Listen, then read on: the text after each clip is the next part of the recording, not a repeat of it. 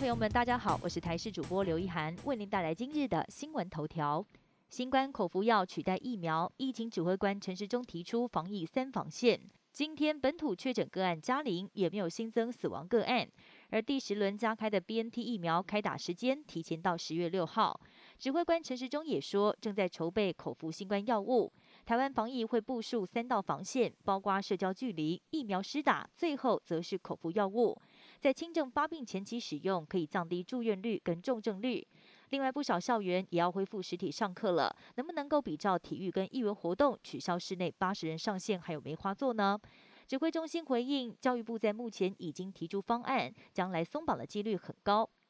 国内疫情趋于稳定，指挥官陈时中表示，疫情警戒不会降为一级，但下周开始会松绑相关的防疫措施，包括户外活动时不用再强制戴上口罩等等。有专家建议，台湾下一步可以考虑松绑入境防疫管制，像是居家检疫不需要再到防疫旅馆或集中检疫所了，或者可以缩短检疫天数。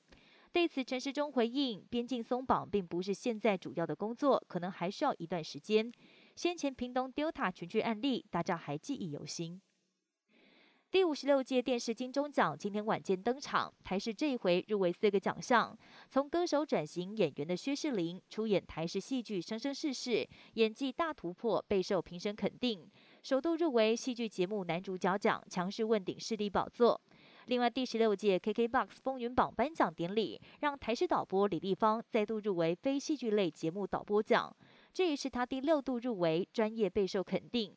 而台式运动实境节目《全明星运动会》播出之后，好评如潮，入围了益智及实境节目奖跟节目创新奖，也被视为是夺奖的大热门。今天是日本解封之后的第一个周末，日本民众在过去六个月始终饱受严格防疫管制约束。现在终于头一次可以完全放松欢度周末，许多业者开始正式恢复营业了，纷纷推出许多促销来抢客。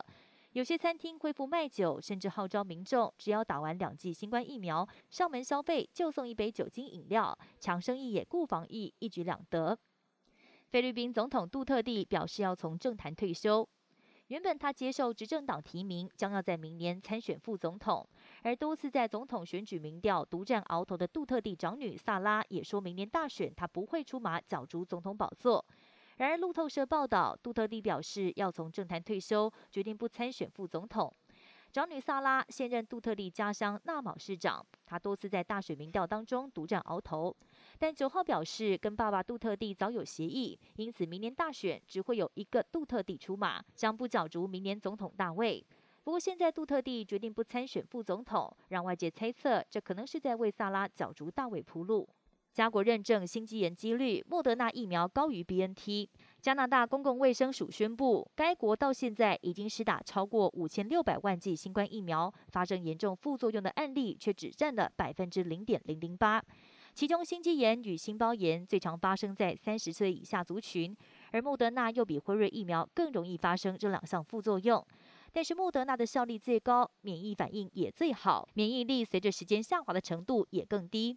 以上新闻由台视新闻编辑播报，感谢您的收听。更多新闻内容，请锁定台视各界新闻以及台视新闻 YouTube 频道。